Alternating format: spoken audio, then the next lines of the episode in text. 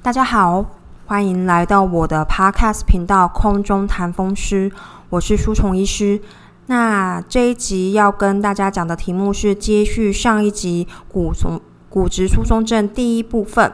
那在第一部分的呃内容呢，我们跟大家介绍说，为什么要去预防跟治疗骨质疏松症？其实我们是为了要预防跟呃骨质疏松症相关的骨折。那今天所谈的第二部分呢，则是要告诉说大家骨质疏松症是什么，它的定义是什么，那怎么样去诊断，跟谁应该要去做这个骨质疏松症的筛检。那第三部分的话呢，会强调说怎么样去治疗，那跟药物、非药物的治疗。那跟骨质疏松症的一些附件的成的部分，那这个三集的内容呢，全部来自于二零一九台湾成人骨质疏松症的防治共识及指引的这本书。那这个是中华民国骨质疏松症学会汇编的。那内容呢，跟数字主要都是出于这本小册子。大家如果想要阅读的话，应该可以在这个学会中华民国骨质疏松学会的这个网站上面下载。好，那我们今天就来讲说骨质疏松症是什么了。那骨质疏松症，我们顾名思义，先来看呢，骨质，骨质是要怎么样去定义呢？骨质的话呢，就分成骨的骨头的量跟骨头的值。好，骨头的量是什么呢？骨骨头的量的话呢，就是骨头的总量，或者是可以用骨质的密度来代表。那骨质的值是就是这个结构好不好？那因为我们讲过说，其实骨头它是每天有一个动态平衡的。它会生成，也会削弱，所以呢，骨头的品质也代表了说，除了结构之外，它它堆积跟它减弱的这个部分有没有变化？好，所以呢，骨质疏松症可以分成两个部分：骨头的量好不好，量够不够；骨头的质、结构、代谢、堆叠的程度好不好。那骨质疏松症的话，骨头如果松了，那当然就承受不住身体的重量，身体所要去施予的力量，那导致骨折了。那在医学上啊，骨质疏松症的话呢，我们可以用两个办法来诊断。第一个办法的话呢，是询问大家他呃，询问大家临床的病史。那询问大家说有没有曾经骨折？有没有曾经？有没有曾经？就是主要是做这个，主要是骨折的骨有没有曾经骨折过啦？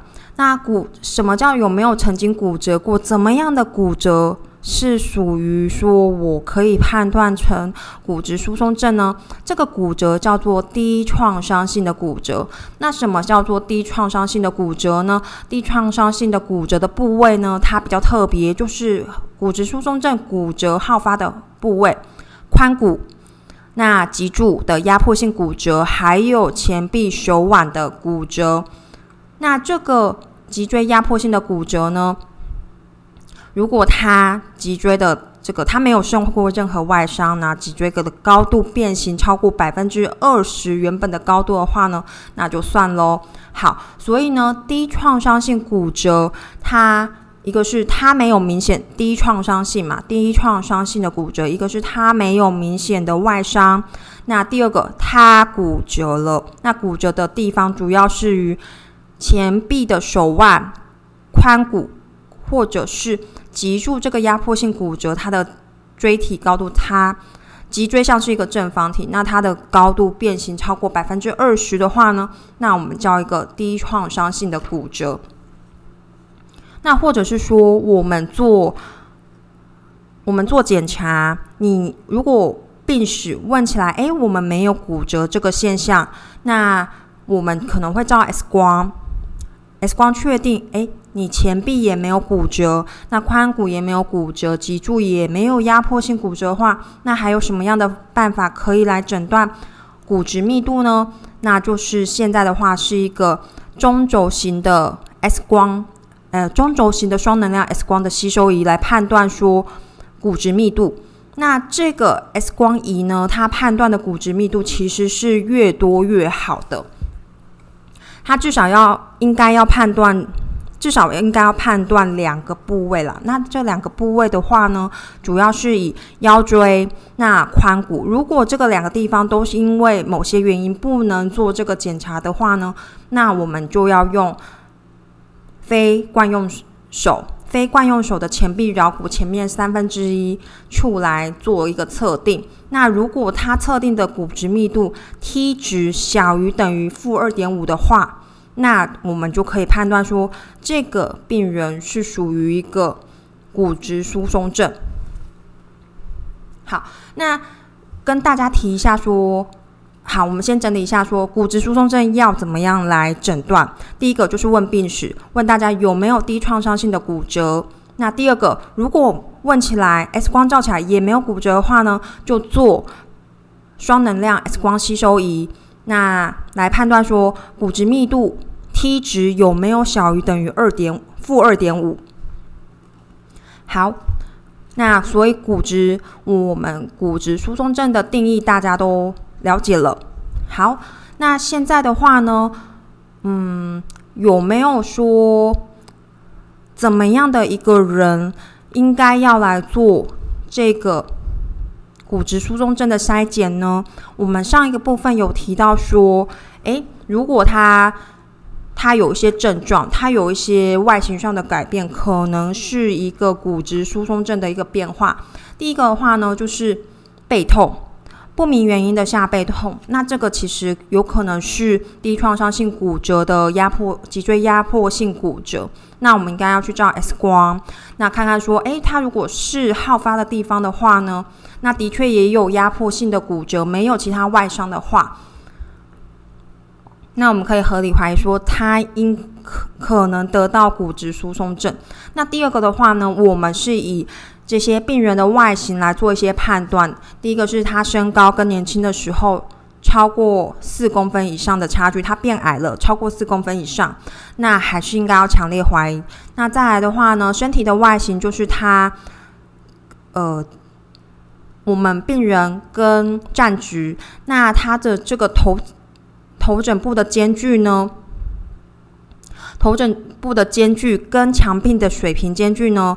正常人的话，应该是要小于等于一公分的。如果距离超过三公分的话呢，那其实应该是脊椎的高脊柱的高度有改变，那也需要强烈怀疑。再来就是肋骨的下缘跟骨盆的间距，正常人的话应该要大于五公分。那如果它距离小于两公分的话，还是会判断说它是脊椎异常，应该是有脊柱脊柱压迫性骨折问题。这些人也可以来做骨质疏松症的筛检。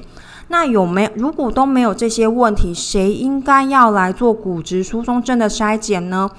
呃，当然，我们这个二零一九台湾成人骨质疏松症防治的共识跟指引上面有写了很多项。那我疏松医师就是大致上呢，帮大家整理一下哦。那整理一下的话呢，一个是什么样的人应该要来做筛检？那第一个。是年纪。如果说男生大于七十岁以上，女生大于六十五岁以上，不管你有没有症状，不管你有没有其他原因，因为骨质疏松症是一个年纪越大越容易得到的一个疾病，所以呢，年纪大就可以来做骨质疏松症的筛检。那第二个，呃，六十五岁以下，那有其他的。其他的风得到骨质疏松症的风险的停经的妇女，那比如说她体重过轻啊，之前曾经骨折过啦，那现在有服用会导致于骨质疏松症的高风险的药物啦，这些都可以来做骨质疏松症的筛检。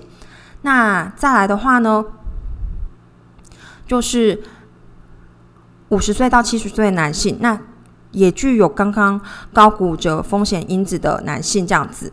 好，那第四个就是我们 X 光检查出来说，诶，他有地创伤性骨折了，那这样也可以来做骨质疏松症的筛检。第五的话呢，他用药可能会导致于骨质疏松症，那这个也可以来做筛检，这样子。好，所以我们重整一下，就是大家比比较方便大家去判断说自己需不需要来做骨质疏松症的筛检。第一个年纪，第二个。有没有骨折会骨折的高风险因子？那第三个有没有低创伤性的骨折过？那第四个有没有现在正在用可能会导致骨质疏松症的一个药物？那这个是方便大家去记忆判断，说自己需不需要去找骨质疏松症的医师，那去做这个筛检。那再来的话呢，我们也可以来有一个网站哦。那我们可以做一些评估，来看看说自己十年、十年内那骨折风险的几率有多高？这样子。那它这个英文名字叫 FLAX，F R A X。那这个呢是判断。现在你填了这些空格之后呢？那十年内，十年骨折的风险有多高喽？那这个问卷有什么呢？我们大家可以上这个网站，只要在 Google 上面呢打入骨折风险评估工具，然后呢，或者是打英文 F R A S 的话呢，就会找到这个网站。那找到这个网站中呢，它有一些项目，我们一个一个带大家来填填看说。这个可能会有什么问题？好，第一个的话呢，会先填入，呃，第一个的话呢，要先选中华民国，好，先选台湾的国旗哦，好，因为每个每个地区的人是不一样的。那第二个的话呢，再填入年纪。性别、身高、体重，这个都没有问题哦。那第五个的话呢，有没有之前骨折过？那这个之前骨折过呢？如果是外伤性的骨折，如果是那种高冲击性的骨折的话，车祸啊等等之类，这个就不算。这个过去骨折史的话呢，是比较像是刚刚这个低创伤性骨折。的这个部分，所以你如果有前臂软骨骨折过，你曾经有髋关节骨折过，你曾经有脊柱的压迫性骨折的话呢，这边就要勾是。好，那第六项的话呢，是父母曾经有没有过髋骨的骨折？因为这个骨质疏松症其实是会受到家族病史所影响的。那第七个，目前有没有抽烟？目前，那戒烟的话就不算。好。那第八项有没有使用类固醇？那不管你用的量多少，还是很多还是很少，这边只有是跟否这个选项啦。那第十项，哎，第九项不好意思，第九项有没有类风湿性关节炎？因为其实类风湿性关节炎是一个骨头关节滑膜发炎的一个疾病啊，我们之后也会特别来做。类风湿性关节炎的一个 podcast。那类风湿性关节炎的话呢，其实它这个发炎会侵蚀骨头，骨头如果它的量不够，它的结构不好的话，当然也容易好发骨质疏松症。还有类风湿性关节炎本身的一些药物，可能就会导致骨质疏松症。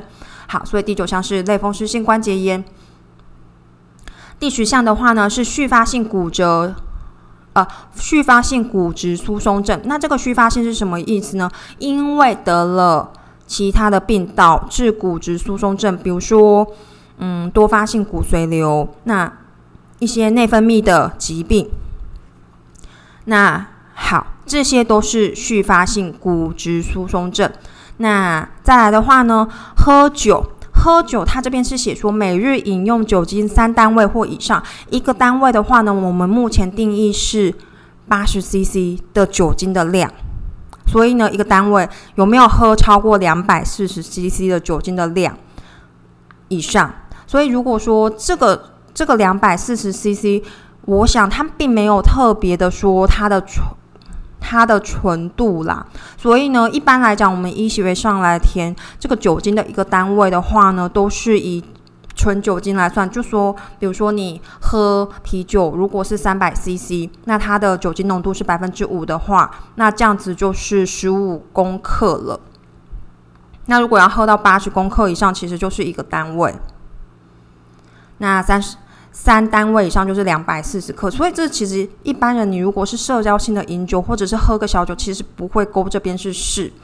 好，那第十二项的话呢，是有没有做骨质密度的检查？股骨颈骨质密度的检查，就是我们刚刚说的双能量 X 光吸收仪这个检查。那如果没有做的话呢，当然是就不要填这个这个部分了，就这个数字就不要填进去。那不要填进去的话呢，它一样会帮你计算。好，那帮你计算之后呢，它你就。大家这下面有一个清除跟计算键，那清除跟计算键的话呢，就是就是按下去计算。那计算的话呢，它会分成，它就会有几个数字给你，它会说，诶，你十年内发生在这零到十年内发生骨折的几率平均是多少？那它会分成两个部分，主要型骨松骨折症，那的几率是百分之几？那髋骨骨折的几率是百分之几？如果说大家这个这个骨折的风险呢，如果骨主要性骨松骨折的话，如果这个风险大于百分之百分之十的话，那如果大于百分之十的话，就会建议说大家应该要寻找专呃专业的就是。专业的骨质疏松症治疗的医师来做一个骨质疏松症，是不是要做一个做诶做一个筛检，或者是说，诶不好意思，大家我更正一下，就是这个如果说这个十年内啊，诶虽然说我觉得骨折的风险如果超于百超过百分之十的话，也可以来做，也可以来寻求。骨质疏松症专科医师来做来做筛检跟评估治疗，但是如果我们台湾现在建议的话，是主要骨质疏松症的骨折风险超过百分之二十的话呢，就建议一定要来做评估。那当然，医生的话就会记说，你都你不管怎么样都可以来的，就是百分之十，那一定要来的。硬要一定要把你拉过来做评估的，就会是记百分之二十。好，所以跟大家更正一下喽，是百分之二十。那如果说它第二栏呢，会有一个髋骨骨折的几率，那髋骨骨折几率如果说是大于百分之三的话，也一定要过来。所以呢，这两个如果一个大于百分之二十，或者一个大于百分之三，就需要来。就需要来寻求骨质疏松症专科医师的评估，然后呢，看看说是不是需要开始治疗哦。那骨质疏松症的医师的话，目前这个学会啊，其实是什么科的医师都可以去参加这个上课，然后得到学分，就会成为骨质疏松症的专科的医师。那主要治疗的大概还是呃骨科医生，然后呢，新陈代谢科的医师，或者是过敏免疫风湿科的医师这样子。好，那这个这个表啊，这个算说十年骨折风险的这个工具的话呢，要注意一下，说年龄它是没有针对小于四十岁或者是高于九十岁的来评估，因为通常一般来讲，小于四十岁的话比较不需要去评估骨质疏松症的风险。那大于九十岁的话，刚刚说过，年纪大于七十岁就应该要来做骨质疏松症的筛检啦。好，那再来的话呢，除了这个。FAS 工具，FAS F R A S 来告诉说大家十年内骨折风险评估工具这个骨折风险之外呢，我们还有如果说大家觉得诶，我其实这个工具跟刚刚书虫医师讲的这个危险因子都有的话，那决定要来做，决定要来骨质疏松症专科医师，然后呢寻求一个。治疗的建议跟治疗的评估的话呢，那医生会建议做什么样的检查呢？好，那怎么样的检查呢？我们可以分成几个部分喽。一个当然是问病史，对，这个是问病史。好，那问大家说有没有曾经低创伤性骨折啦，等等等等之类，然后有没有可能是其他疾病造成的啦？这个在问病史当中非常非常的重要。那第二个部分的话呢？可能可以做什么样的检查？呃，我们目前有几个检查可以做的我们先说 X 光的部分。那 X 光的话，如果我们询问病史，那大家曾经说骨折过的话，那骨折的部位一定会帮视情况看说现那时候那个医生有没有看过之前的 X 光，或者是需要再评估再照一次 X 光的话，那我们都会照再照一次 X 光。这 X 光照的部分可能是桡骨前臂的桡骨，或者是。之前评估压迫性骨脊柱压迫性骨折的部分，那再来就是髋关髋关节髋骨这样子会照 X 光。那再来的话呢，现在这个双能量 X 光吸收仪的话，这个检查判断这个骨质密度的这个数字的话呢，其实因为健保的要求非常的严格，要。健保做这项检查的话，基本上是不太可能，除非大家有一些内分泌的疾病，或者是主要是内分泌的疾病啊，才可以做这个健保的一个双能量 X 光吸收仪的这个检查。所以，如果说，诶，就算你年纪很大，要评断、要评估说有没有骨质疏松症，要评断断说这个数字的话呢，这个骨质密度的数字的话，基本上都要是自费的。那自费的话呢，现在。诶，自费 有分自费的比较少跟自费的比较多，那这又有什么样的一个差别呢？差别性是在说，呃，我们这个双能量 X 光吸收仪啊，其实做的部位是越多越好。那最做的部位越多越好，意思是说，至最少都要最少最少都要评估测量腰椎的部分。那腰椎部分主要是做腰椎的第一节到第四节。那去取一个它的骨质密度最低的值来去判断，来去当成大家的 T 值。好，可是有些人腰椎会退化啊，腰椎退化骨质会增生，那可能会阻碍我们判断出大家有没有骨质疏松症。所以如果说诶自费比较多项目的这个点的话呢，就是再测量一次，再多增加测量髋关节髋骨。的这个部分，所以大家如果遇到说，哎，我做双能量 X 光吸收仪去判断骨质密度这个检查，怎么他收六百，我收八百？哎，收八百的人就是做的部位比较多，然后呢，有帮有助于大呃医生来判断。好，那如果这个两个部分呢，都因为骨折，或者是因为骨质，或者是因为退化、骨质增生不适合做于。骨质疏松症的判断的话呢，那医生可能会建议说，大家要用非惯用色前臂桡骨的三分之一处来做一个测定。好，那所以这个基本上呢，要做到到这个双能量 X 光吸收仪之前，大概都要先照一下其他部分的 X 光，去判断说，诶，做哪个部位会比较好哦。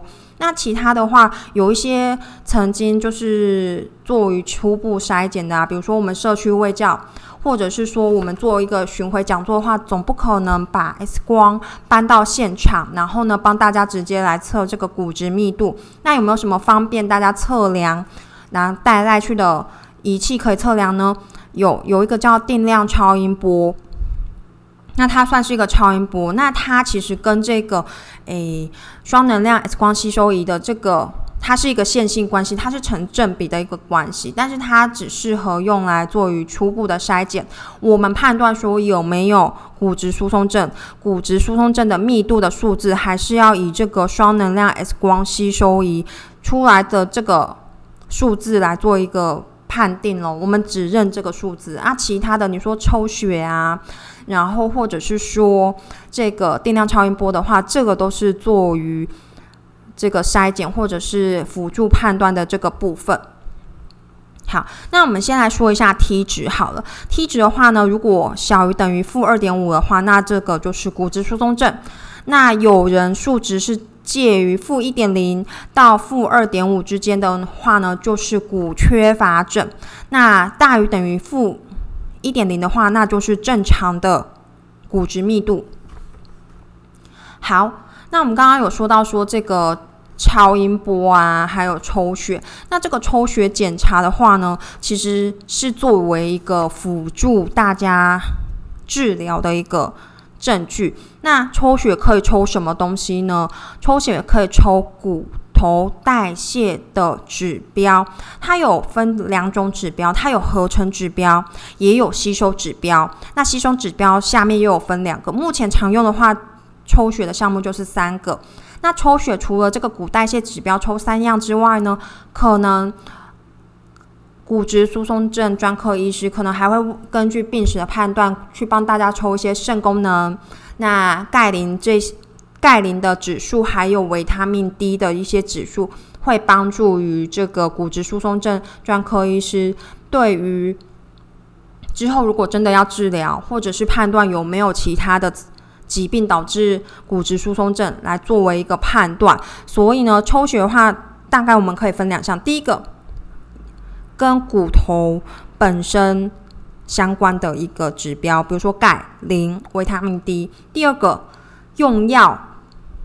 需要用药时候需要调整的，比如说肾功能。第三个，有没有其他其他可能导致于骨质疏松症的疾病？那比如说有些人是多发性骨骨髓瘤，那可能会抽这些等等等等的指标。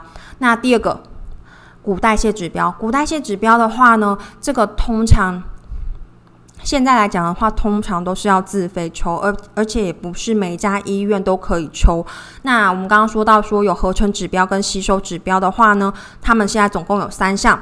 那现在这个指标呢，没有办法作为一个诊断的依据，因为大家可以想象说，骨头就是骨头结构好不好，骨头量够不够。那这个跟这个代谢，代谢你代谢不好不好，也有可能这个值跟量都是正常的，还不到于骨质疏松的。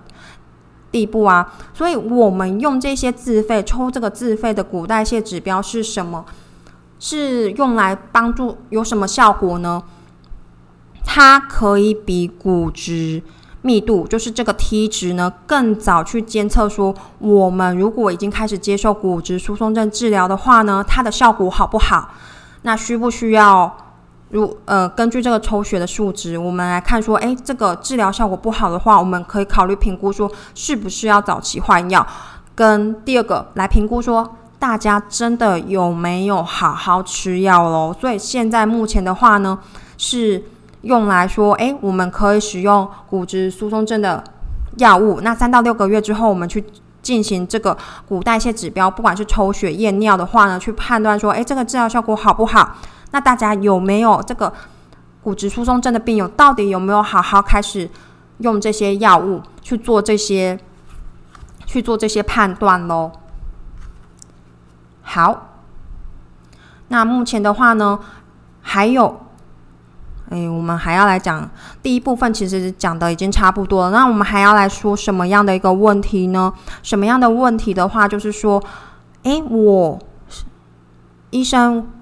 舒虫医师，我已经接受过一次骨质密度的检查了，那我也开始在治疗了。那我什么时候？因为医师说，骨质现在的治疗判断的依据是骨头密度的检查，是这个双能量 X 光吸收仪的检查。那我什么时候应该要再做一次？我三个月做一次可以吗？我。